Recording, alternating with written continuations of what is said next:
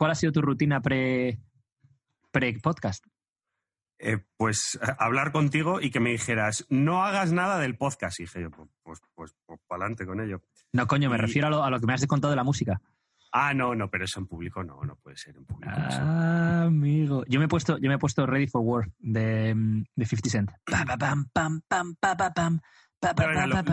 Lo voy a confesar y empezamos el podcast. me he puesto, eh, ¿cómo cojones se llama esto, por cierto? De Headband Punching o algo así. A ver, Vamos, básicamente. Pola, pola, pola, que la escuchemos, pola, que la escuchemos.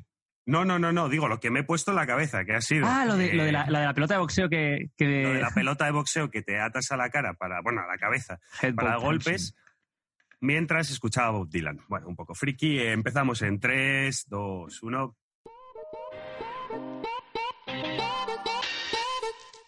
Muy buenos días, tardes, noches. En nuestro caso especial días, porque lo estamos grabando a mis 10 de la mañana aquí en Dublín y a tus 11 en Suecia. Eduardo Barrecho-Uren, a mi norte y un poquito a mi derecha. ¿Qué tal? ¿Cómo estás? Es más, estoy a tu sur porque estoy en el sur de Suecia. ¿Estás al sur de Suecia? estoy, estoy, a tu sureste. Por cierto, una cosa, volviendo a lo de la bola, porque sé que os interesa eso. Eh, algunos me habéis visto en el vídeo pegándole con la pelotita esa de que te pones en la cabeza. Es como una pelota de tenis atada a una goma y, te la, y luego te pones como un, un headband, lo pones en la cabeza y, y, le pegas. Carlos vino a Marbella a grabar contenido conmigo ahora un mes, tres semanas, no lo sé. Y le moló el rollo y se compró una, así que ahí, ahí la tiene. Eh, bueno, lo que dice Carlos de que nos ha preparado el podcast es por lo siguiente. El podcast de hoy es sobre el arte de la buena vida, que es un libro de William eh, B. Irvine, no sé cómo pronunciar esto. Eh, por cierto, voy a hacer un apunte, o sea, se escribe William B. Irvine con V, pero el, el apunte que quiero hacer es, para aquellos que estáis aprendiendo cualquier idioma, ya sea inglés o cualquier otro, cuando no sepáis pronunciar algo no es algo de lo que estar avergonzados. Eso quiere decir que es una palabra que habéis aprendido leyéndola, lo cual dice bastante de vosotros. Así que que tengáis eso en cuenta. Eh, Empezamos sin irnos por las ramas, si te das cuenta, ¿eh? Sí, ya sabes, como a mí me gusta. Ah. Eh, el arte de la buena vida, un camino hacia la alegría histórica. Eh, de los libros que he leído de estoicismo es mi preferido, sobre todo para, eh, para gente que se está iniciando en el estoicismo. Y el motivo por el cual Carlos dice que no se ha preparado nada es porque Carlos no ha leído sobre estoicismo y yo le dije, oye, hacemos mañana un podcast sobre estoicismo. Y me dicho, ah, tío, yo es que no he leído sobre esto. Qué. Y dije, pues mejor aún, porque entonces puedes dar tu perspectiva sin estar contaminado por haberlo leído. Es decir, podemos hablar de las, de las cosas, puedo yo decirte lo que dicen los estoicos y tú puedes dar tu opinión sobre eso que dicen sin tú haber cambiado tu forma de pensar por haber leído previamente. Y sobre todo dice mucho que nosotros solo hablamos de lo que sabemos y si no sabemos lo decimos. Que eso está bien y era una de las pequeñas introducciones que quería hacer con el tema del estoicismo porque, bueno, como ya sabéis, en las redes sociales de repente todo se pone de moda en algún punto y desde hace unos meses hasta aquí el estoicismo se ha puesto muy de moda en redes sociales y todo el mundo habla de estoicismo. No creo que todo el mundo haya leído todos los libros que se tienen que leer durante los años que hay que leerse. Edu, ¿desde cuándo conoces tú el estoicismo y por qué te metes en él? Será unos tres años, yo creo, más o menos, a través de Tim Ferris. Y a través de Tim Ferris luego llegué a Ryan Holiday, leí los libros de Ryan Holiday, a través de Ryan Holiday luego ya entré a leer sobre los estoicos en concreto.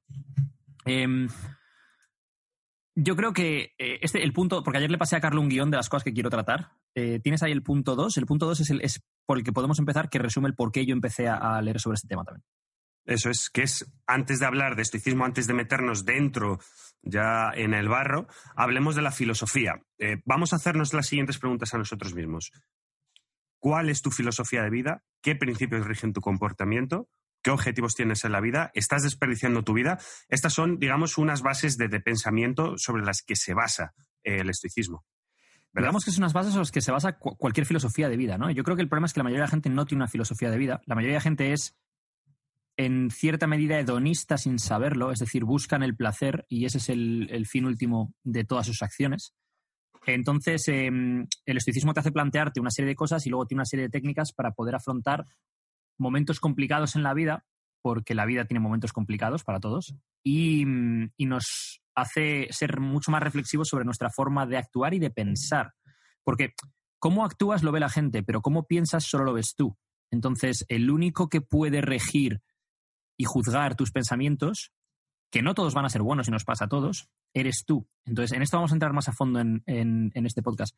Pero Creo que es importante tener una filosofía de vida, sea la que sea. Le puedes poner una etiqueta y llamarla estoicismo si cumple con los valores del estoicismo, o le puedes llamar hedonismo si cumple con los valores del hedonismo, o le puedes llamar cualquiera de las otras, eh, pues eso, eh, puede ser seguir a Epicuro, puede seguir a los cínicos, puede seguir a mucha gente, ¿no?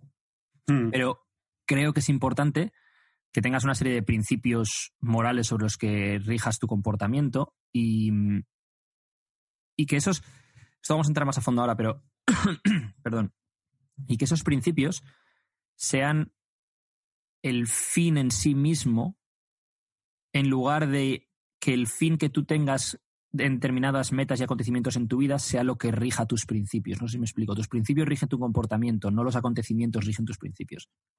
Sí. Eh, para dar ligeras, muy ligeras pinceladas del contexto histórico del que hablamos. Eh, hay muchísimos filósofos, bueno, muchísimos, un número limitado de filósofos que, reflejaron y que trabajaron y escribieron y hablaron sobre el estoicismo, pero los más conocidos, por decirlo de alguna forma, fueron tanto Cicerón como Séneca y sobre todo el más reconocible a, nivel eh, bueno, histórico, por, aparte de ser filósofo por, bueno, por sus dotes militares y de mando, fue Marco Aurelio, ¿verdad? Te has dejado de Epicteto, que es probablemente, si no uno de los más mm. importantes. No quiero entrar a hablar sobre cuándo nace el, estoicismo, que es Zenón, el que, el, que inicia el estoicismo, ni quiero entrar en por qué, por qué empiezan y demás. Podéis leeros un libro sobre eso, podéis ir a Wikipedia o lo que sea. Es decir, em, creo que nuestro trabajo aquí va a ser el de debatir la filosofía como tal, no contaros la historia sobre esto. Perfecto. Bueno, entonces seguimos ya a las técnicas psicológicas estoicas. Empezamos por la primera, que es visualización negativa y visualización proyectiva, que es básicamente qué es lo peor que puede pasar y si eso le hubiera pasado a otra persona. Vamos a empezar con la, con la proyectiva. Em, os voy a poner un ejemplo. Imaginaros que estáis en casa y hay cualquier pequeña disputa doméstica por una chorrada, ¿no? Eh, imaginaos que, yo qué sé, que se rompe un vaso y de repente te mosqueas porque se ha roto el vaso y te cabreas y tal, no sé qué.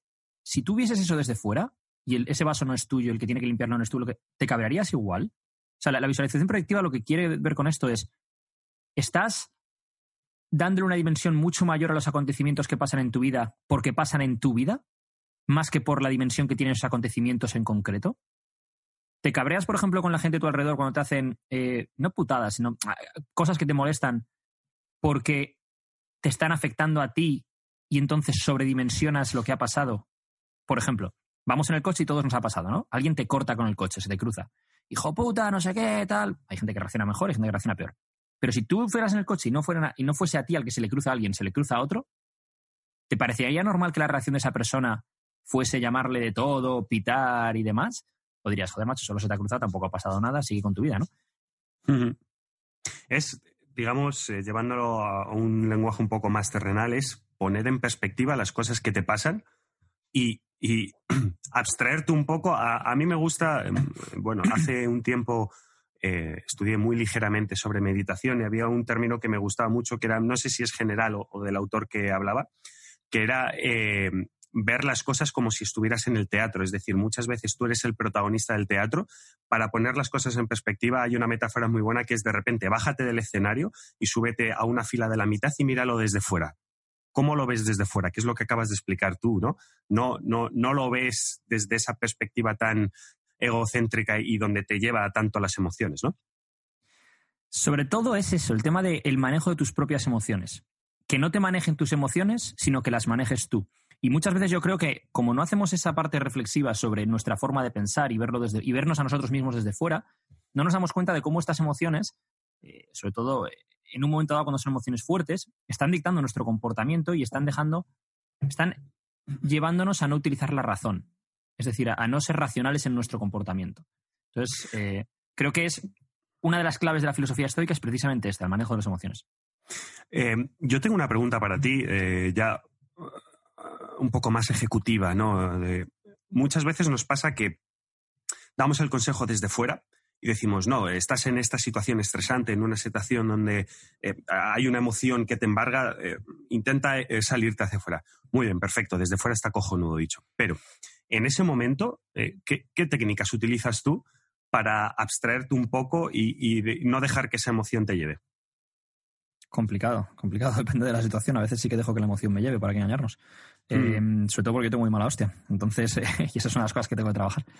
Eh, no, depende de la situación, depende de la situación. Sí que a veces que te das cuenta, a lo mejor hay, hay momentos en los cuales estás reaccionando a la situación eh, a nivel emocional, es una reacción en el momento, y, y, tú mismo te das cuenta desde fuera de que estás actuando como un imbécil, pero como que te dejas llevar por la corriente en ese momento, ¿no?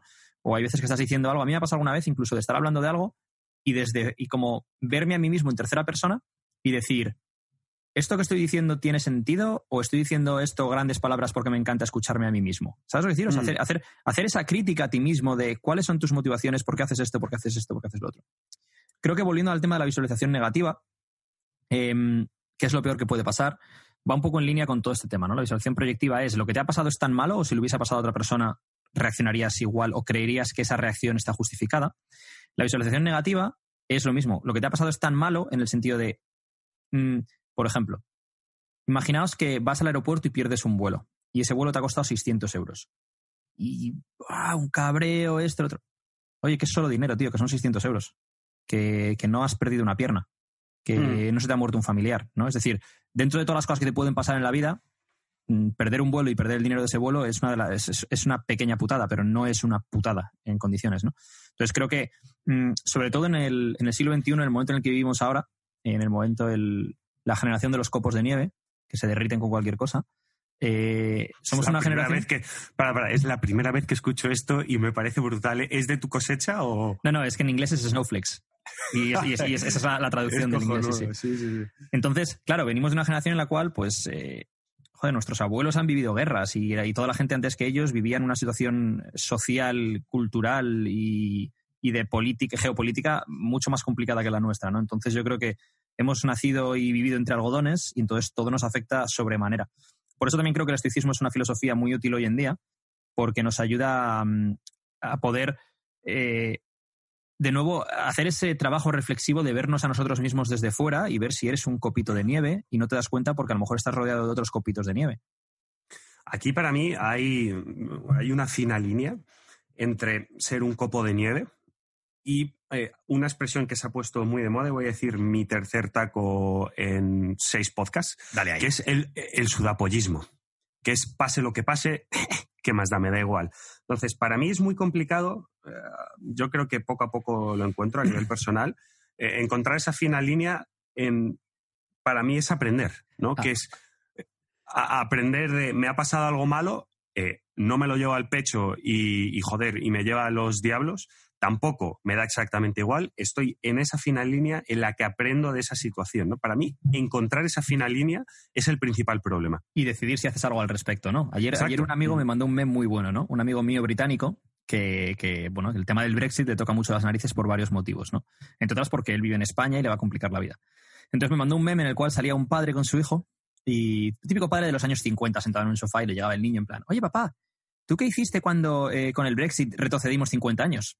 Y contesta el padre, puse unos memes muy graciosos con mis colegas en redes sociales.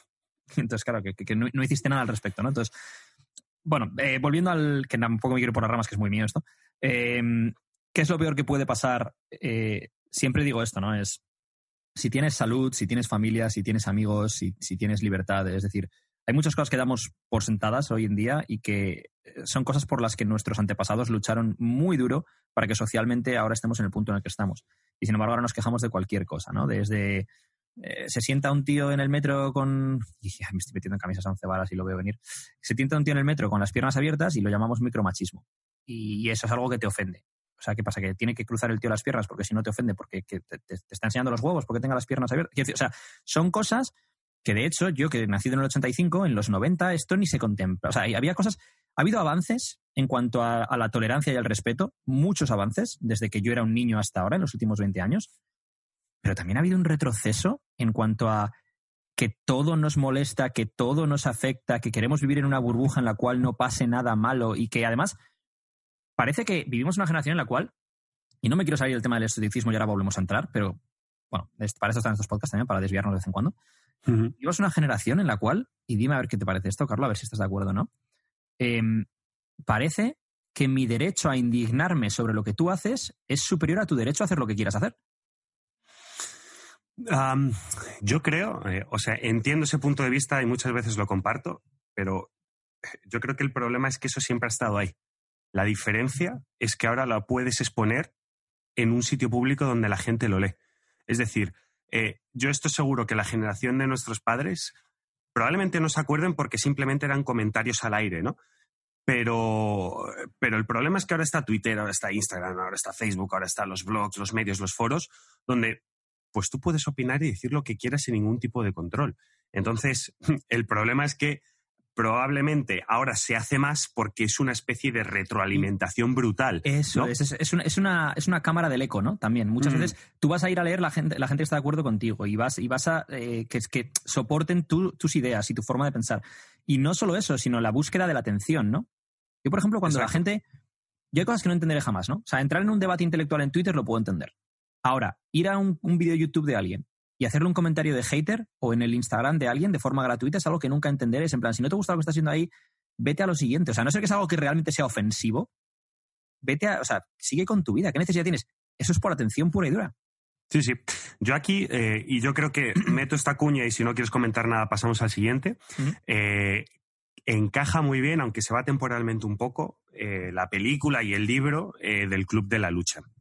Que malentendido por. Libro y brutal película malentendido por muchísima gente, es decir, eh, la gente creía que Fincher y, bueno, y el, y el escritor, que es que no sé cómo cojones se pronuncia nunca, Palayunik, Palanak, no sé cómo se pronuncia, eh, mm, creían que, que, que, llamaban a la movilización extremista y de violencia para nada. Hay que hacer muchas lecturas de esa película. Muchas. Pero nos, nos pone dentro de un contexto en el que estamos en una generación y venimos de unas generaciones pasadas en las que no hay un objetivo vital, no hay un gran malo por delante, no hay un mal sobre el que luchar, no, no, no hay nada, es, es ponerte frente al espejo y decir quién soy y cómo soy feliz.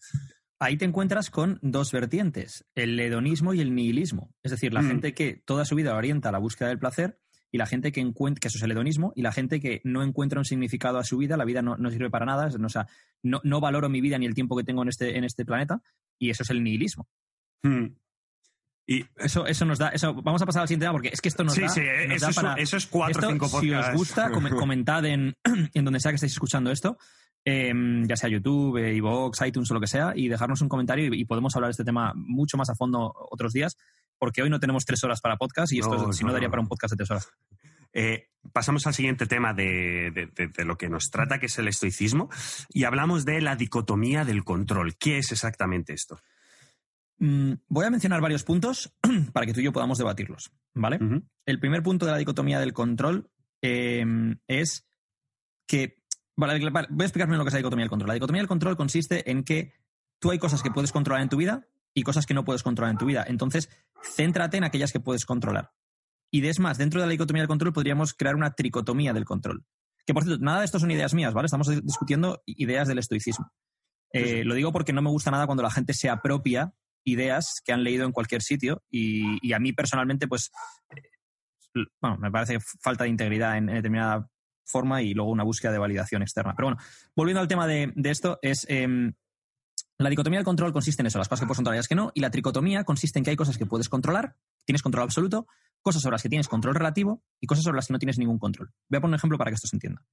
Yo tengo control absoluto sobre si decido hoy o no que voy a entrenar o que voy a ir al gimnasio por ejemplo. Yo tengo control sobre si decido que voy a entrenar o no. Yo tengo control sobre la forma en la que actúo en la vida. Yo no tengo control ninguno sobre los resultados que voy a conseguir en el gimnasio en el tiempo que los voy a conseguir. Perdón, tengo control relativo sobre eso. Es decir, si hago un buen proceso, tengo control sobre eso, pero no tengo control ninguno sobre algunas de las variables que ocurren tanto en ese proceso como en otros procesos de la vida. Yo no tengo control sobre si mañana llueve o no llueve. Yo no tengo control sobre si mi perro está ladrando ahora mientras hago el podcast o no. Puedo decir que se calle, pero si el perro la da por ladrar de repente, ¿yo qué voy a hacer?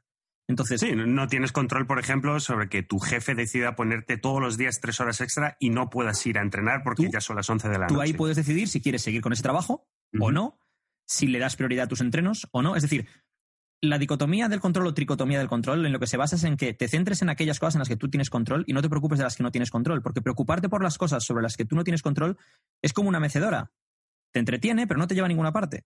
Entonces, em, en esto se basa, ¿no? El, eh, el, ejemplo con el fitness, para los que seguís esto por el tema del fitness, es yo puedo controlar el proceso, pero no puedo controlar el resultado. Cuanto mejor sea el proceso, más probabilidades hay de que el resultado sea bueno, pero no puedo controlar el resultado final. Entonces, esto pasa en todos los, en todos los ámbitos de la vida. Hay cosas en las que tienes control absoluto, que son tus acciones, cosas sobre las que tienes un control relativo, que es conseguir un mejor resultado vía mejores acciones, pero no tienes un control absoluto, que es el resultado final, que tú puedas tener un control absoluto sobre el resultado final. Eso no ocurre. ¿Te puedo lanzar una pregunta para que tú me des la respuesta y después yo responderme a mí mismo sin quedar un poco egocéntrico? A ver. Perfecto. ¿Por qué crees que la gente normalmente se centra en lo que no puede controlar, en la dicotomía del control, en esa parte en la que no puede controlar. ¿Que ¿Por qué creo que la gente se centra en la parte que no puede controlar? porque la gente normalmente tiende a eso.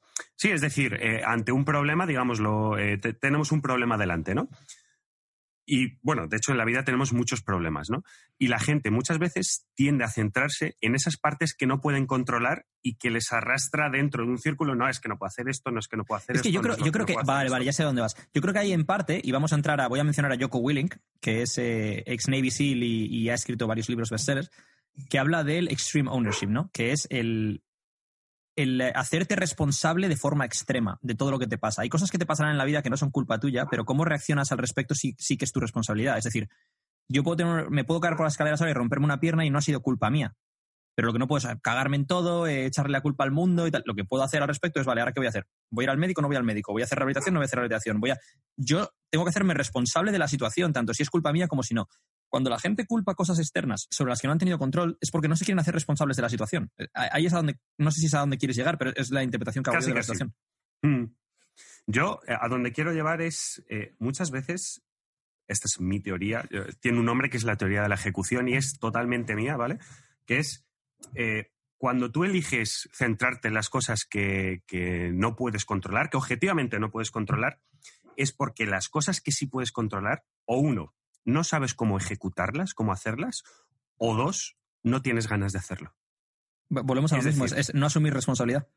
Exacto. No, quieres asumir la responsabilidad de aprender cómo ejecutarlas, de buscar otro plan de acción o de, tener que mover el culo y ejecutarlas, porque te da pereza o por lo que sea, o porque tienes miedo al fracaso, que también ocurre mucho. Exacto. Y yo, las personas más exitosas que conozco, a todos los niveles, profesionales o gente que está en muy buena forma o éxito en algo es porque ellos se centran en aquello que pueden ejecutar y lo ejecutan, y en aquello que en principio no pueden controlar o que son relativos, aprenden a cómo hacerlo.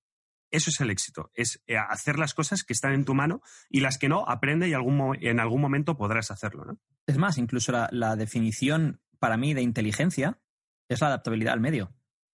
Eh, cómo de bien te adaptas a las, distintas situaciones que te plantea la vida. Y, cuando lo piensas incluso desde un punto de vista económico, eh, la gente que cobra más dinero normalmente es la gente que o bien son activos muy escasos, véase un Cristiano Ronaldo, o bien son capaces de resolver problemas muy complejos. Es decir, cuando tú trabajas en un, trabajo que no requiere que seas capaz de, resolver problemas complejos, es un trabajo que puede hacer cualquiera. Y como es un trabajo que puede hacer cualquiera, es un trabajo por el que no pagas mucho. Cuando es un trabajo que requiere resolver problemas muy complejos, es un trabajo que requiere un alto grado de especialización y de talento. Entonces, esa gente son activos más escasos y normalmente eh, pues, reciben más dinero por, sus, por lo que hacen. Seguimos con el tema de la dicotomía del control. Em, los puntos que quería tratar. Realismo y autoconocimiento. La clave con la dicotomía del control está en que seas realista, no pesimista u optimista, realista sobre la situación, y, tengas un cierto grado de autoconocimiento para que te des cuenta de varias cosas. Lo primero, si realmente eres capaz de hacer esto o lo otro o no. Lo segundo, de qué es de lo que eres capaz de hacer o no. Y lo tercero, te des cuenta de si tienes un. si estás sesgado en tu forma de pensar por alguna serie de motivos, ¿no? Es decir, creo que no soy capaz de hacer esto, ¿vale? ¿Es real que no soy capaz de hacerlo? ¿O es un sesgo que yo tengo porque a lo mejor tengo un complejo, porque me han dicho que no soy capaz, porque la gente. lo que sea. Eso sería un punto a tener en cuenta. Otro punto es. Mucha gente habla de cambiar el mundo, pero no hablan de cambiarse a sí mismos. La dicotomía del control es precisamente esto. Tú no puedes cambiar el mundo, no tienes control sobre eso, pero sí tienes control sobre cambiarte a ti mismo. Y cuanto más gente, cuanto más de nosotros nos cambiemos a nosotros mismos, más probable es que el mundo cambie. Entonces, céntrate en lo que tú tienes control, cámbiate a ti mismo. Punto número tres. Perdón, sí, continúa. Punto número tres. Déjame que acabe con todos y, sí, opinas, ¿vale? Apúntate lo que quieras respecto a lo que quieras decir de cada uno. Punto número tres. No es más feliz quien más tiene, sino quien menos necesita. Esto me lo ha dicho mi padre toda la vida. ¿Por qué? Porque tú tienes control sobre lo que tú necesitas, pero no tienes control sobre lo que vas a llegar a tener, porque eso va a tener factores externos involucrados. Entonces, céntrate en limitar tus necesidades y de esto hablaremos un poco más adelante. Punto número cuatro. El proceso importa más que el resultado. porque tú no tienes control sobre el resultado, así que céntrate en el proceso que es en lo que tú sí tienes control. El ejemplo que hemos puesto, por ejemplo, de ir a entrenar. Yo puedo decidir cómo entreno, puedo decidir cómo como. Los resultados vendrán en mayor o menor medida en función de eso, pero no puedo determinar el resultado. Punto número eh, un, dos, tres, cuatro, cinco. Em, tú no eres capaz de controlar tus impulsos, pero sí eres capaz de controlar cómo actúas al respecto. Entonces, muchas veces, por ejemplo, el ejemplo de me cabreo y la excusa es, es que estoy cabreado y por eso estoy actuando así. Bueno, es que que estés cabreado no le pasa a todo el mundo. Lo que tú puedes decidir es si tú actúas sobre ese cabreo o no. Tú no puedes controlar que te cabrees o no. Eso te va a ocurrir. Tú puedes controlar que actúes sobre ese cabreo o no actúes sobre ese cabreo. Punto número 6. Eh, objetivos internos versus objetivos externos. Objetivos internos es precisamente eso, controlar tu comportamiento y tus acciones. Eso es lo que tú tienes control. Objetivos externos es quiero conseguir tanto dinero, quiero conseguir no sé qué, quiero conseguir tal. Perfecto, está bien que tengas objetivos externos, pero tú no tienes control sobre ellos, tú tienes control sobre lo que tú vas a hacer para conseguir eso, no sobre eso en concreto. Y si tienes objetivos externos y toda tu vida se basa en esos objetivos externos y te premias a ti mismo em, literal o figurativamente sobre los objetivos externos, vas a, ver, vas a tener muchas frustraciones, porque va a haber muchas cosas que no vas a llegar a conseguir en la vida y te vas a sentir un fracasado. Sin embargo, si te premias a ti mismo por tus objetivos internos y tus procesos, entonces no solo serás más feliz, sino que probablemente tengas más éxito. Ejemplo, imaginaos que yo ahora mismo quiero eh, un 5% de grasa corporal. Y si no llego a un 5 y me quedo en un 6, pienso que soy un fracasado. Respecto a objetivos internos, imaginaos que yo em, me centro en el proceso y aunque no llegue a un 5%, me premio a mí mismo porque digo, oye, tío, lo has hecho todo lo bien que lo podías hacer. Hay una historia de un eh, libro de Mark Manson que se llama El sutil arte de que las cosas te importen una mierda, que mm, que habla de esto precisamente. Entonces, habla de la historia de Dave Mustaine, de, que fue. Eh, le echaron de Metallica, ¿vale? Era uno de los componentes de Metallica, y luego él formó eh, la banda Megadeth. Entonces, en esta historia que cuenta Mark Manson en su libro, lo que dice básicamente es que este tío fue infeliz, a pesar de que Megadeth vendió millones de discos, llenó estadios y demás, porque todo se basaba para él no en ese objetivo interno de él hacerlo lo mejor que podía como músico, sino en el objetivo externo de ser mejor que Metallica. Ese fue su error, que él medía su éxito, su baremo de éxito en la vida no era cuántos discos vendía o lo bien que hacía sus procesos o lo bien que trabajaba su banda. No, su baremo era soy o no mejor que Metallica.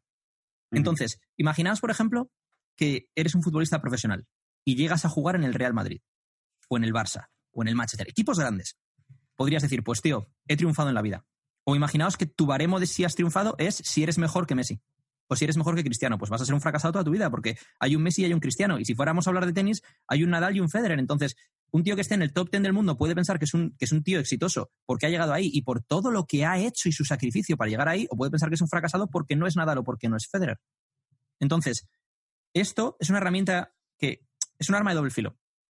Kobe Bryant, cuando tenía 17 años y jugaba en Lower Meridian High School en Filadelfia, iba a entrenar dos horas antes de todo el mundo, se quedaba más tarde. Y uno de sus compañeros de high school, que lo contó en una entrevista más tarde, cuando ya Kobe Bryant era una estrella de la NBA, dijo que cuando Kobe Bryant le decían, ¿por qué haces esto cuando ya eres All-Star americano de tu... Era All-American, de, los mejores de su generación de esa edad. Él decía, eh, no soy el mejor, el mejor es Michael Jordan. Entonces él se comparaba con Michael Jordan. Pero él se centraba en sus procesos para llegar a ser como Michael Jordan. Y entre esos procesos para llegar a ser como Michael Jordan, tuvo mucha ayuda de Michael Jordan y de Michael Jordan y de otros muchos, pero Michael Jordan lo dice que era como su hermano mayor cuando él llegó a la liga, porque era la persona en la que él se miraba, que quería llegar a ser como esa persona. Entonces, él no midió su éxito sobre si él llegaba a ser como Michael. Utilizó el llegar a ser como Michael como medio para mejorar sus procesos. Es importante esta diferenciación. Aquí es importante eh, todo esto. De este punto yo con lo que me quedo, que es donde todo el mundo, o donde casi todo el mundo se pierde, que es en el punto 3 del autoconocimiento. Eh, ¿Por qué digo esto? Como decía antes, eh, la sociedad donde estamos, que ya le hemos descrito... Era el punto 1. ¿Era el punto 1? Ah, era el punto 1, vale. El punto... Es verdad. Ah, bueno, es que lo tengo aquí, lo tengo puesto como, como dos puntos separados. Eh, que la velocidad de la sociedad en la que vamos... Nada, nada, continuamos. la velocidad de la sociedad en la que estamos no llegamos a tener un autoconocimiento porque es complicado mirarse al espejo. Realmente es muy complicado mirarse al espejo. Y las personas que son exitosas, el ejemplo de Kobe Bryant, es porque tienen algo que es básicamente una obsesión. O sea, son personas. Estoy de acuerdo y quiero hacer un pequeño inciso muy rápido. dale, dale. Que es, es porque tienen un nivel de exigencia que va acorde con sus objetivos. Exacto. Y les da igual el resto, les da igual que le duela esto, en el caso de Kobe, ¿no? O que se tenga que levantar a las 4 de la mañana para estar entrenando a las 5 de la mañana. es que le da exactamente hay igual. una historia, bueno, tiene varias Kobe sobre esto, ¿no? Pero hay una muy buena sobre eso. Lo vi el otro día en un vídeo que vi en YouTube. Y Kobe Bryant contaba como cuando, en el año 2000 creo que era, cuando Vince Carter estaba destrozando la NBA, eh, los Lakers tenían un partido contra los Toronto Raptors en Toronto. Y Kobe Bryant eh, esa semana había tenido problemas serios de espalda, con espasmos y demás. Y ¿tú crees que jugó ese partido contra Vince Carter o no? Entiendo, conociendo a Kobe como lo conozco, que es medianamente bien, diría que sí. Lo jugó y ¿sabes por qué? Porque dijo, si no juego ese partido, todo el mundo va a decir que es que Kobe, eh, se, ha, se, ha, quitado de en medio diciendo que tiene una lesión porque le toca jugar contra Vince Carter y no quiere que Vince Carter le humille. Mm.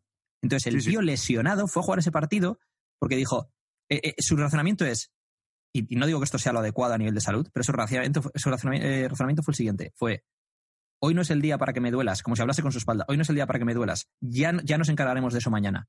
Hoy tenemos que destrozar a los Raptors. Mm. Pero requiere un tipo especial de persona para hacer ese tipo de cosas.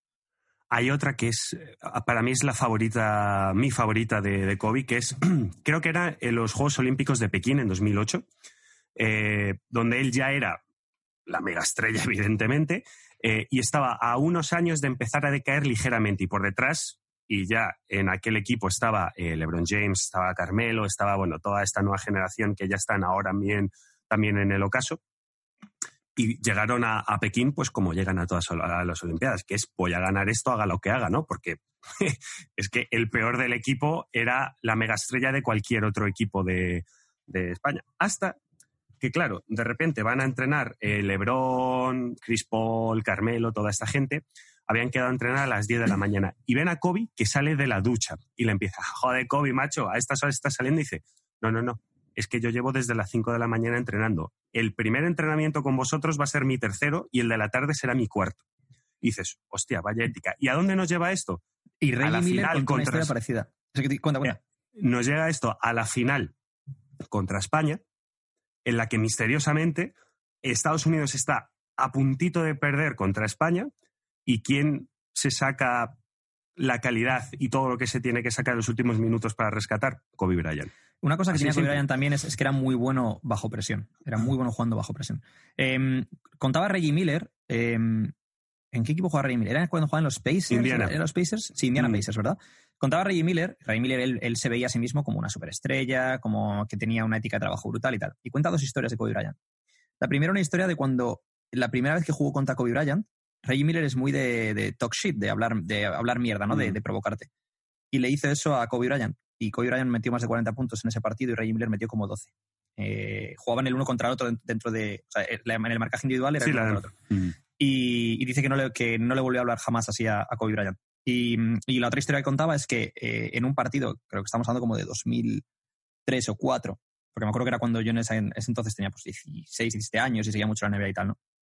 Y, en, una, entrevista que le hicieron a Ray Miller contaba cómo en un partido de los Lakers contra los Pacers, eh, en casa de los Pacers, en Indiana, Ray Miller llegó a entrenar, a entrenar antes del partido. O sea, tenía el partido a las 8, por ejemplo, y Ray Miller se planta en el estadio a las 6 para entrenar y tirar tiros antes del partido. Y se encuentra con mm. Kobe Bryant sudando a mares, que debía, no sabe cuánto tiempo llevaría ya allí.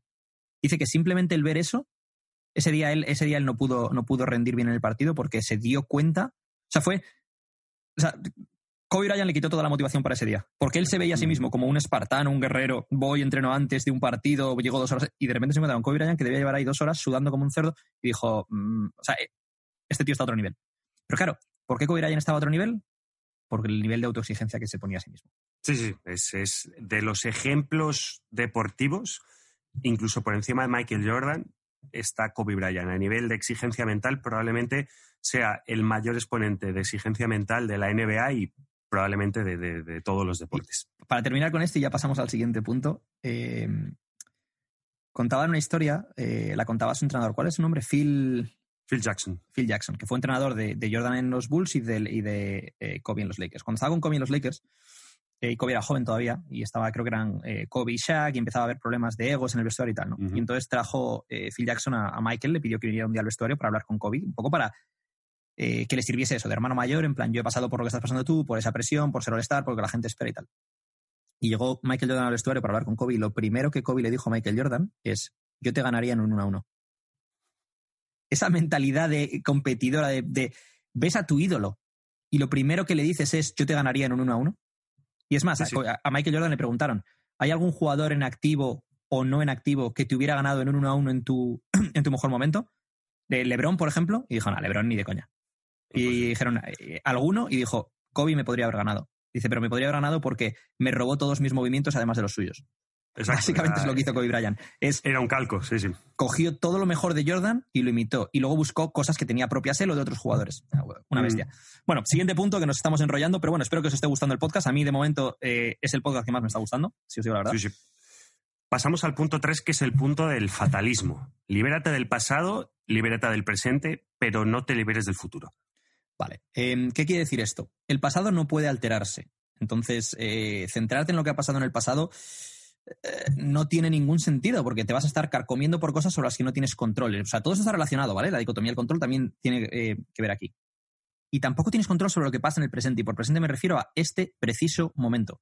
Lo que pasa en este preciso momento son las reglas del juego y tú tienes que jugar en torno a esas reglas. Entonces, ese es el fatalismo en este sentido se refiere a no tengo control sobre esto y sobre esto. Ahora, ¿qué hago al respecto? Lo que hablábamos del stream ownership de Joko Willing, ¿no? De hacerte responsable de la situación, no quejarte de las circunstancias. Ahora, el futuro, en cierta medida, volviendo a la del tema de dicotomía barra tricotomía del control, sí depende de tus acciones. Por eso no somos fatalistas respecto al futuro. Tú tienes control sobre algunas acciones que pueden moldear tu futuro, no tienes control sobre lo que pasó en el pasado, ni tienes control sobre las circunstancias actuales en este preciso momento. Puedes alterar esas circunstancias a futuro, véase a una hora, a dos horas, a tres días, a cuatro días, pero no puedes alterar esas circunstancias que ya están ocurriendo. No sé si me explico. Hmm. Sí, yo para, esto tengo una técnica, eh, como bien sabes, nos conocemos de hace ya unos cuantos años y de manera bastante intensa. Eh, yo y la velocidad vamos de, la mano, ¿no? Soy, soy, una persona muy acelerada de pensamientos y de acción y de ejecución. Eh, y las técnicas que utilizo en este caso es parar, hacer un break, sentarme, coger un folio y empezar a decir, bueno, este es el pasado, este es el presente, ¿cuál es el futuro? Para, borramos, sigue estas líneas, ¿qué has hecho mal? ¿Cómo puedes mejorarlo? y cuáles son los puntos a puntos que tengo que llegar para que ese futuro mejore el pasado y mejore el presente, ¿no? Totalmente. Es poco que añadir a esto, ¿no? Eh, hacer un examen de las cosas que has hecho mal para conseguir cambiarlas y a partir de ahí poder eh, progresar. Uno de los temas que te quiero tratar con el fatalismo es el siguiente. Procura que tus deseos se adapten a los acontecimientos, en lugar de pretender que los acontecimientos se conformen a tus deseos. Es decir, desarrollame. Mm, si tú estás en una situación, lo que hablábamos de, de, la responsabilidad extrema, ¿no? Si tú estás en una situación en la cual la situación es la que sea, y tú estás lloriqueando o quejándote porque la situación no es la que tú querías, no vas a llegar a ningún punto. Lo que tú puedes hacer es modificar esos deseos. Por ejemplo, imagínate que yo quiero un Ferrari y lloro porque no tengo un Ferrari y mi vecino tiene un Ferrari. Es que eso no me va a servir de nada. Yo lo que puedo hacer es cambiar mis deseos. Vale, no quieras un Ferrari, mm, baja un poco el, nivel. Un BMW a lo mejor es más accesible. Es, volvemos al punto de no es más feliz el que, el que más tiene, sino el que menos necesita. Modifica tus necesidades en base a los acontecimientos y circunstancias en los que vives. Porque si no, tu felicidad va a ser efímera cuando esté ahí o, no va a estar ahí. Entonces, ¿quiere decir esto que bajes los estándares de tus niveles de objetivos y de, autoexigencia? No, para nada. Pero tus necesidades deberían de adaptarse a lo que tú puedes conseguir ahora mismo en el medio. Y es más, luego vamos a hablar de cómo siempre mantener tus necesidades bajas independientemente de que puedas tener todas las comodidades del mundo. ¿Sabes el problema de esto? Eh, eh, bueno, el problema, por llamarlo de alguna forma. Eh, que todo esto se puede tomar como, como, bueno, pues ya está, pues lo hago de esta forma. Eh, tenemos que poner un poquito de contexto, no, nosotros no, que lo estamos haciendo, pero la gente tiene, claro, que tiene que poner contexto a, eh, con lo que acabamos de hablar del fatalismo, no es que rebajes tus metas, no es que las rebajes, es que tienes que seguir con esas metas y tienes que trazar un plan para llegarlas con el contexto en el que estás. ¿Te acuerdas del vídeo ese que hiciste eh, cuando estábamos, eh, lo hicimos en Tailandia, estaba yo hablando en Tailandia de esto, del otro y tal y cual, hablando del viaje y de dar el primer paso? Y cuando hiciste ese vídeo pusiste el ejemplo de, cuando, cuando lo montaste el vídeo, pusiste a LeBron James ganando eh, el anillo en 2016, ¿no? Mm, y el ejemplo era, no, no tienes que hacer lo que hace LeBron ahora para estar ahí, tienes que hacer lo que hizo LeBron cuando tenía 12 años para llegar a ser LeBron. Es decir, si tú estás, si tu punto en el camino, o sea, no compares tu punto actual en el camino con alguien que ya ha llegado al éxito mira a ver qué hizo esa persona cuando estaba en tu punto para llegar al éxito. Siempre, siempre en base al autoconocimiento. Yo no podría llegar a ser Lebron por mucho que quisiera. No tengo esas capacidades atléticas, ni estatura, ni otra serie de cosas, ¿no? Pero lo mismo aplicaría con, con eh, por ejemplo, el tema de los emprendedores y tal. No te compares con alguien que ya es multimillonario y lo que hace esa persona a día de hoy siendo multimillonario. Compárate en lo que hizo esa persona cuando vivía en un garaje, cuando, te, cuando, cuando su oficina era un garaje y a lo mejor vivía en un saco de dormir porque tenía que hacer una serie de sacrificios para llegar a ser la persona que es hoy en día. Exacto. Sí, sí, sí. Pasamos, yo creo, al punto 4, que es muy interesante y, este sí que no tengo... Este, este, quiero que lo leas acercándote al micrófono y con voz sí. así de... Vale, perfecto. Pero es que además es que no sé por dónde va a ir. Entonces es... Eh, punto número 4, autoprivación, el lado oscuro del placer. ¿A qué te refieres con el lado oscuro del placer, la autoprivación? ¿Por dónde va la cosa? Esto va con el tema del hedonismo y de las necesidades, ¿no? Entonces, em, algunos de los estoicos, Seneca en concreto, eh, hizo mucho eh, apología de esto que es la práctica de la pobreza, la incomodidad voluntaria y limitar tus necesidades. Es decir, em, si asumes incomodidades, te ayuda en dos sentidos. Incomodidades de forma voluntaria, ¿eh? Te ayuda en dos sentidos. Uno, apreciar lo que tienes. Y dos, em, apreciar la comodidad cuando ésta aparece, pero sin necesitarla. Es decir, si tú te acostumbras siempre, imagínate que tú te acostumbras a viajar en jet privado, a, eh, cuando luego tienes que viajar en business te parece una mierda. Sin embargo, para una persona que viaja en turista, viajar en business es cojonudo porque todo va en base a, a, cómo, a lo que tú estás acostumbrado y cómo lo comparas. ¿no? Eh, si tú, por ejemplo, te acostumbras a un Ferrari, te dan luego un BMW Serie 3 y te parece una mierda. Pero si tú tienes un Seat Panda y te dan un BMW Serie 3, te parece cojonudo. Entonces, en lo que se basa esto es en que siempre mantengas un determinado grado de incomodidad en tu vida, de practicar la pobreza, para que puedas apreciar las cosas que tienes. Tim Ferris, eh, autor de bestsellers, eh, inversor multimillonario, una semana cada mes practica la pobreza. ¿Y qué es lo que hace Tim Ferriss una semana cada mes? Una semana, porque Tim, bueno, Tim Ferriss es un, estoico y hay, varias cosas que hace, y entre ellas esta. Una semana cada mes duerme en un saco de dormir, en su casa, pero en un saco de dormir, en lugar de en su cama. Y se dedica a comer durante toda la semana em, patatas y, judías, o. Eh, eh, ¿Cómo se dice? Sí, judías, que estoy pensando en inglés. Eh, mm. judías o alubias o lo que sea, ¿no? Para darse cuenta de que, ¿y si perdiese todo mi dinero que tengo ahora? ¿No podría sobrevivir? ¿Sería la vida tan mala? Y se da cuenta de que no, sí, podría sobrevivir. No necesito tener la mejor cama, no necesito tener la mejor comida. Pero cuando pasa esa semana, se da cuenta de dos cosas. Una, de que es mucho más fuerte de lo que pensaba porque es capaz de vivir con esa incomodidad. Y dos, de lo afortunado que es y que tiene que, ser, eh, tiene que tener un alto grado de gratitud sobre la vida que tiene. Yo aquí eh, puedo poner el ejemplo de, la emprendeduría, el entrepreneurship, eh, que es básicamente, eh, eh, las startups o las empresas que, bueno, sí, startups que, que, funcionan muy bien y que llegan a donde tienen que llegar, que es, bueno, pues llegar a su mercado, hacer el dinero que tienen que hacer, etcétera, etcétera, es porque han practicado esa pobreza, es decir, empiezan trabajando, como decíamos antes, en garajes o en oficinas, etcétera, etcétera, y hasta un año determinado no han tenido un nivel de inversión alto. Entonces, una vez que les llega ese nivel de inversión, saben qué hacer con ese dinero y lo aprecian. Por ejemplo, eh, eh, bueno, yo tengo conocidos que trabajan en, San Francisco, en White Collar, por ejemplo, que es, que es, eh, White Collar, sí, que es como, bueno, la empresa más grande de aceleración de startups del mundo. Y, y, si vais ahora y leéis sobre ello, todo el mundo te está diciendo cómo se está pinchando esa burbuja. Por muchos motivos. Y uno de ellos es, y en este ejemplo es totalmente real, decía que la startup de enfrente, que no sé a qué se dedicaba y que, bueno, pues una startup, tenía no sé cuántos empleados, una vez a la semana contrataban a una tía que venía con un carrito a hacer waffles, a hacer gofres en directo para los empleados. y otra vez de nieve. A, la semana eh, traían un masajista a la oficina para que masajeara a todos. Entonces, a lo que voy con esto es, ¿tienes ese dinero para hacer eso? ¿Por qué esa empresa no lo invierte en algo productivo? Porque no creo que... Eh, bueno, habría que ver si eso, es, productivo, ¿no? A nivel de mantener a tus activos contentos. Claro. pero eso es un... Hay, que, hay que, hay, que medirlo. Pero eh, si eres Google y Facebook y, o IBM o empresas grandes y tienes ese dinero, no una startup, y puedes hacerlo. Si eres una startup y tienes ese dinero para hacerlo, aprovechalo para hacer otras cosas y mantente en siento, esta privación. Siento mucho decirte, Carlos, que en Etos de momento no vamos a traer masajistas ni... No, no, nada, ¿no? ¿eh? Lo siento.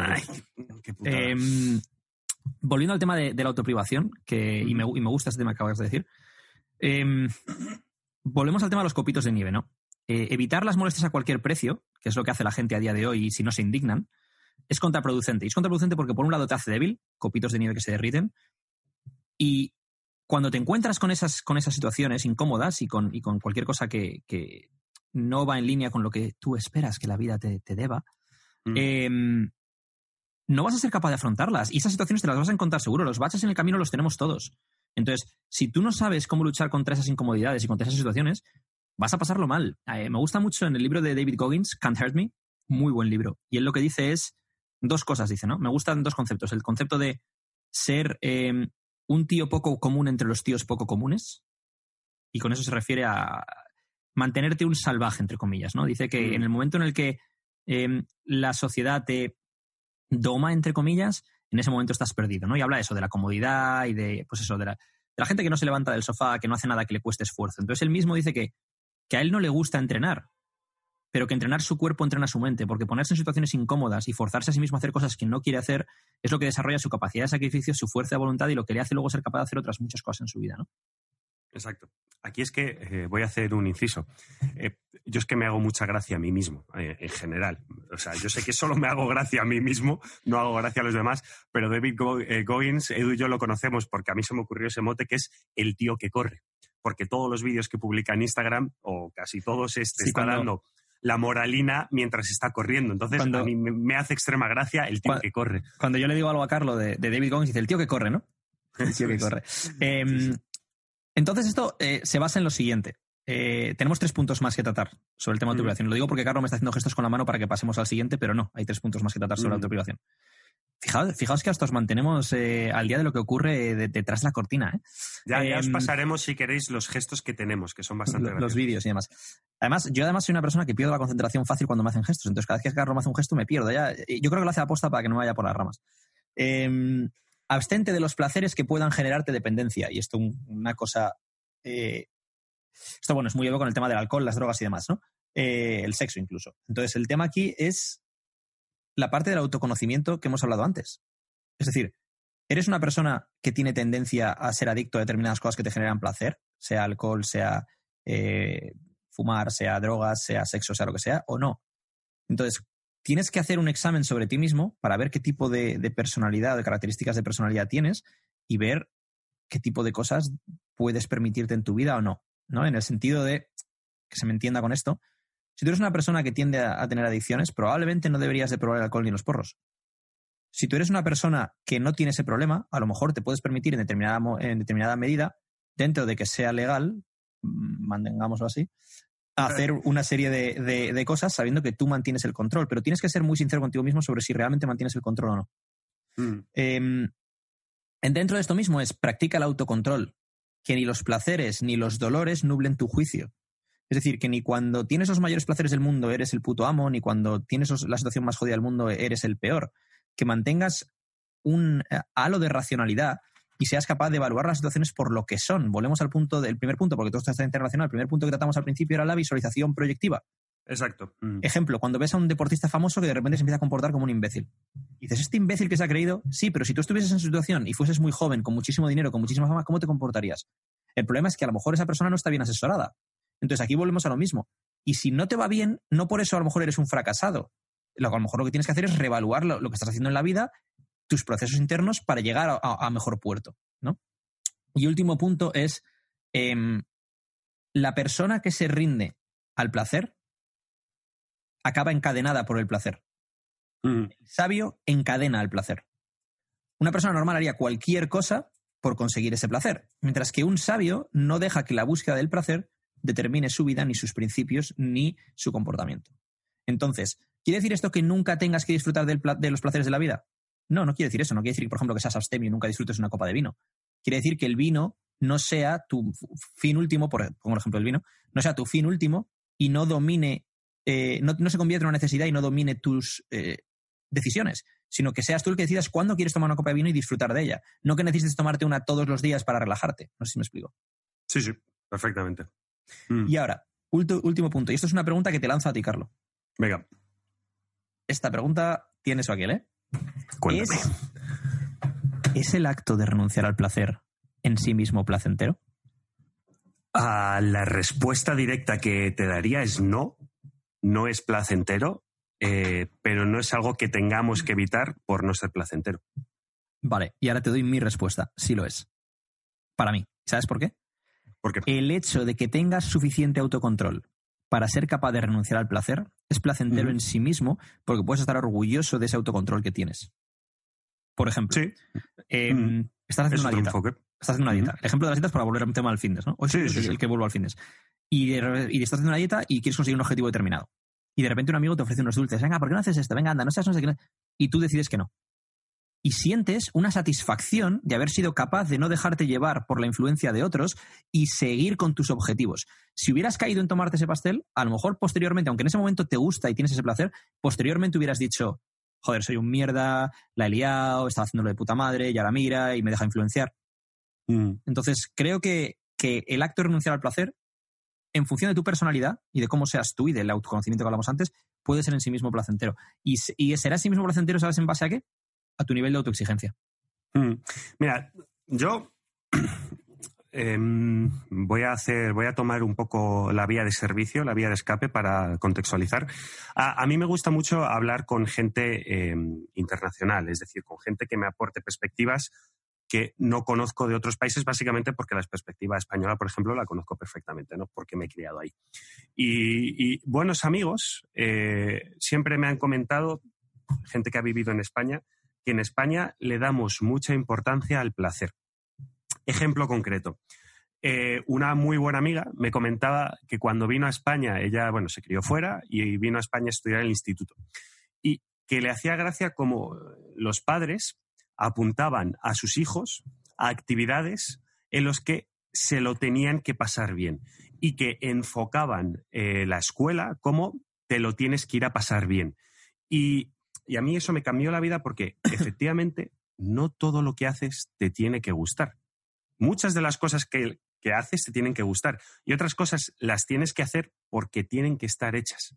Simplemente. Entonces, para mí, este punto que dices tienes muchísimo, tiene muchísima razón, pero yo, por ejemplo, lo enfoco de otra forma. Es decir, comiéndome ese pastel me sentiré de puta madre, por supuesto. Pero yo después digo, espérate, ¿por qué necesito este placer ahora mismo? No lo necesito. ¿Por qué? Esa es la clave. Exacto. Y me siento orgulloso. No me da placer el, el no haberme comido eso, pero me siento orgulloso de mí mismo diciendo, pero vamos a ver, coge perspectiva. Si es que, Ahora, ¿qué más decir- me da? Te voy a decir una cosa respecto a lo que has dicho de los niños y demás, ¿no? Em, antes de pasar al siguiente tema ya, que sería el último. Em, cuando todo el mundo en la vida, los adultos también, pero sobre todo los niños, lo que las actividades que les gustan son aquellas en las que son buenos. Si tú no eres bueno jugando al fútbol, no te gusta el fútbol, pero si eres bueno jugando al ping-pong, te gusta el ping-pong. Entonces, aquí hay dos cosas, dos lecturas sobre esto. La primera lectura es, ¿cómo sabes lo que te gusta si todavía no has probado suficientes cosas ni has dejado que pase suficiente tiempo para que te conviertas bueno en suficientes cosas como para decir cuál de ellas te gusta más? Punto número dos. El proceso de convertirte bueno en algo sin serlo de base tiene muchas más lecciones que si empiezas siendo bueno de base. ¿Por qué? Porque vas a tener que aprender sacrificio, vas a tener que aprender a, a- a superar tus complejos, vas a tener que aprender a, a ponerte en situaciones incómodas, vas a tener que aprender a, a depender de un equipo, de otra gente que te puede ayudar a mejorar. Todo eso son lecciones que puedes utilizar en tu vida luego cuando eres un adulto. Ya, ¿Sabes a mí lo que me flipa? Y esto ya es total y absolutamente personal. Eh, no me gusta hacer deportes que sé que se me van a dar bien. Y probablemente haya hecho mm, a nivel... No, no, no. Por ejemplo, eh, yo hice taekwondo muchos años, después me metí en Muay Thai y me di cuenta de que se me da muy bien, evidentemente, porque tengo con un background. Desde entonces, desde, yo qué sé, los 23, no he vuelto a hacer un deporte de contacto. ¿Qué he hecho? Baloncesto, que no había hecho en mi vida, que me flipaba, pero, pero objetivamente no iba a ser bueno en ello, porque, porque no tenía ninguna base. Y ahora, por ejemplo, me acabo de apuntar a tenis, que no he jugado prácticamente en mi vida, sabiendo que voy a ser un paquete hasta cierto punto, pero me encanta esa situación de empiezo de cero y tengo que agrandar. Y a mí eso es, es que me flipa, tanto a nivel de deporte como a nivel profesional, es algo que me encanta. Voy a hacer un apunte a, algo que ha dicho Carlos ahora. Y es, eh, yo hice taekwondo 12 años, de los 3 a los 15, ¿vale? Tampoco hemos hablado de esto, ni Carlos ni yo nos conocemos por nada que ver con el taekwondo, Mm. porque él era muy bueno y yo no. Entonces tampoco llegamos nunca a coincidir en ningún evento. Yo, yo no llegué a competir ni nada por el estilo. Mm. Eh, es más, ni siquiera me gustaba hacer taekwondo. O sea, eso es un tema punto aparte. Eh, dejé el taekwondo a los, no sé si fue eso, 14 o 15 años, no me acuerdo, de los 3 a los 14 o 15. Y eh, empecé a hacer kickboxing cuando, cuando tenía 18. Hice kickboxing unos meses, lo dejé porque me rompí el codo, nada que ver con el kickboxing, me lo rompí con una caída. Y cuando volví al deporte de contacto, volví al boxeo. ¿Y por qué el boxeo? Porque en kickboxing, como sabía manejar muy bien las distancias con las piernas y tenía más habilidad con las piernas que la gente con la que entrenaba, era capaz de no aprender a utilizar el tren superior adecuadamente porque yo manejaba la distancia. Entonces, Mm. cuando luego quise volver, decidí que iba a hacer boxeo. ¿Por qué? Porque no era bueno con las, con las manos, porque no había necesitado serlo. Entonces, Exacto. pensaba que era más útil a nivel de, de defensa personal aprender a manejar mis manos, por un tema también de, eh, normalmente en la calle rara vez vas a pegar una patada porque es más posible que te tiren al suelo, bueno, una serie de cosas, ¿no? Mm. Aunque bueno, con un low kick sí puede- No quiero entrar tampoco a hablar de esto. Ya haremos un podcast sobre deportes de contacto MMA y tal, Eh, eh, que me gusta es mucho el tema. Los, lo- los charcos los ves Es que, y, es que, y es que, saltas, claro, ¿eh? Es esta- esta vez lo he saltado por- en lugar de meterme porque si no estamos aquí hasta mañana, ¿eh? Pero, mm, pero fue por eso, porque me di cuenta de que cuál era mi, mi punto débil y, y que tenía que, que aprenderlo. Y el proceso de aprendizaje en sí mismo y de volverte bueno en algo es un proceso muy reconfortante, es un proceso muy Mm. satisfactorio. Bueno, pasamos al, al último punto, que este oficialmente ya es el podcast más largo que hemos grabado, que es eh, punto número 5, meditación, obsérvate a ti mismo. Para mí esto es lo más complicado de todo, de, de- de todo lo que tenemos. El ponerte enfrente de un espejo y, y mirarte a ti mismo y, y decir, vale, ¿qué- qué- ¿por dónde puedo mejorar? ¿Qué es lo que está pasando? Ponerte delante de un espejo siempre, siempre, siempre es lo más complicado. Obsérvate a ti mismo. Ah, observa cómo piensas, observa cómo actúas, observa por qué haces lo que haces y dices lo que dices. Mm, Em, ¿Qué quiere decir esto? ¿Piensas como piensas por una serie de prejuicios? Hay una serie de condicionantes sociales, por dónde creciste, por cómo era tu familia, por el nivel socioeconómico en el que estabas, por el país en el que has nacido y demás. ¿O estás, estás siendo racional respecto a eso? ¿Por qué actúas como actúas? ¿Actúas como actúas porque tienes algo que demostrar? ¿Tienes algo que demostrarte a ti mismo? ¿Algo que demostrarle a tu entorno? ¿Algo que demostrarle a tu padre? ¿Algo que demostrarle a tu madre? mm. Eh, ¿Qué situaciones concretas que se dieron en tu vida han determinado eso? Y esas situaciones se dieron por azar, seguramente, ¿no? Entonces, eh, todo esto al final acaba con una, con una pregunta que creo que todo el mundo, o casi todo el mundo, tiene la misma respuesta a esta pregunta si realmente sois sinceros con vosotros mismos, y es, ¿te gobierna la razón u otra cosa? no se me ocurre mejor manera de. O sea, no, no, no aportaría nada sobre eso. Yo creo que es una buena manera de, de acabar todo este podcast, si te parece bien, Estoy de acuerdo. lanzando, lanzando una pregunta para que la gente se responda. Es decir, no seguir hablando sobre ello, sino, oye, mira, esta es la pregunta. Ahora analiza eh, sobre todo lo que hemos hablado. Hazte a ti mismo o a ti misma todas estas preguntas. Las repito. ¿Por qué piensas como piensas? ¿Qué condicionantes sociales en tu juventud, en tu infancia, en tu familia, situación socioeconómica, el país del que provienes, han determinado tu forma de pensar y tus prejuicios? ¿Qué prejuicios tienes? ¿Por qué actúas como actúas? ¿Tienes algo que demostrar? ¿A quién se lo tienes que demostrar? ¿Cuáles son tus complejos? ¿Haces una sobrecompensación de esos complejos? Y acabamos con la última pregunta, y con esto nos despedimos del podcast. ¿Te gobierna la razón u otra cosa?